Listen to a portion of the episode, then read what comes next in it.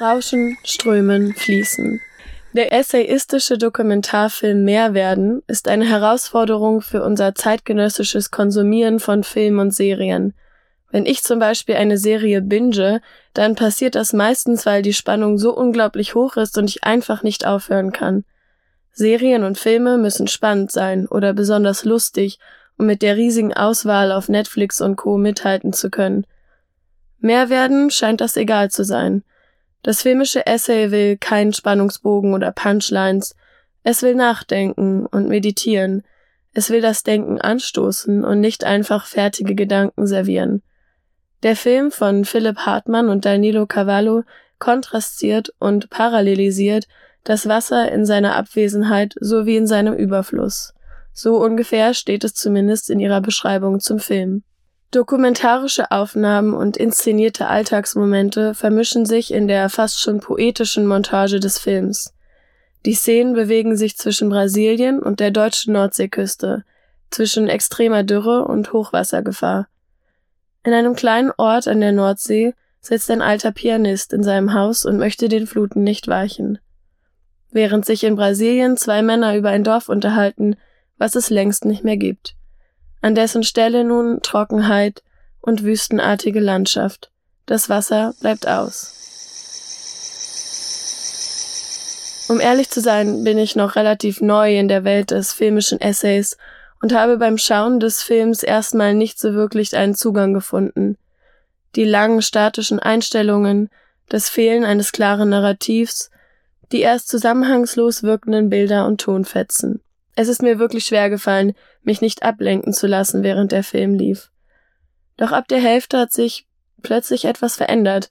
Nicht der Film, sondern eher meine Fähigkeit, die Bilder selbst einzuordnen, in Beziehung zu setzen und zu interpretieren. Mir ist es schließlich doch gelungen, diese Erwartung an einfache Unterhaltung loszulassen und zu erkennen, was der Film zu vermitteln versucht.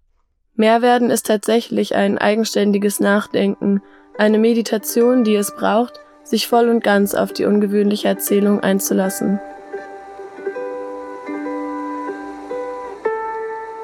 Immer wieder mischen sich eigenartige Momente unter die sonst nüchtern wirkende Erzählung. Jesus, der durch einen Teich stapft, weil er nicht mehr über Wasser laufen kann, weil es zu verschmutzt ist. Porra, Jesus! Você não sabe mais andar sobre água, não? Com tanta poluição causada pelo homem, meu filho, nem mesmo o poder de meu pai consegue fazer com que eu caminhe sobre as águas. Ah, então tá.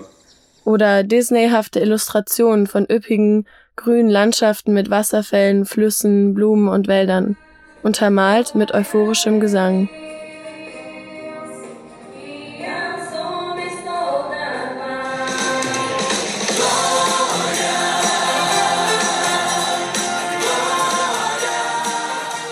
Das bringt nicht nur Komik mit rein, sondern lässt einen wirklich nachdenken darüber, was wir uns wünschen und was wir eigentlich tun.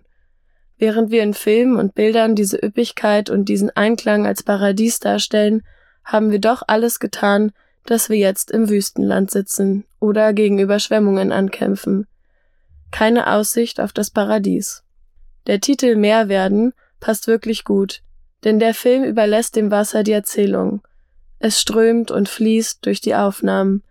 Seine Wucht und Masse kann einschüchtern, und sein Ausbleiben lässt eine unangenehme Leere zurück.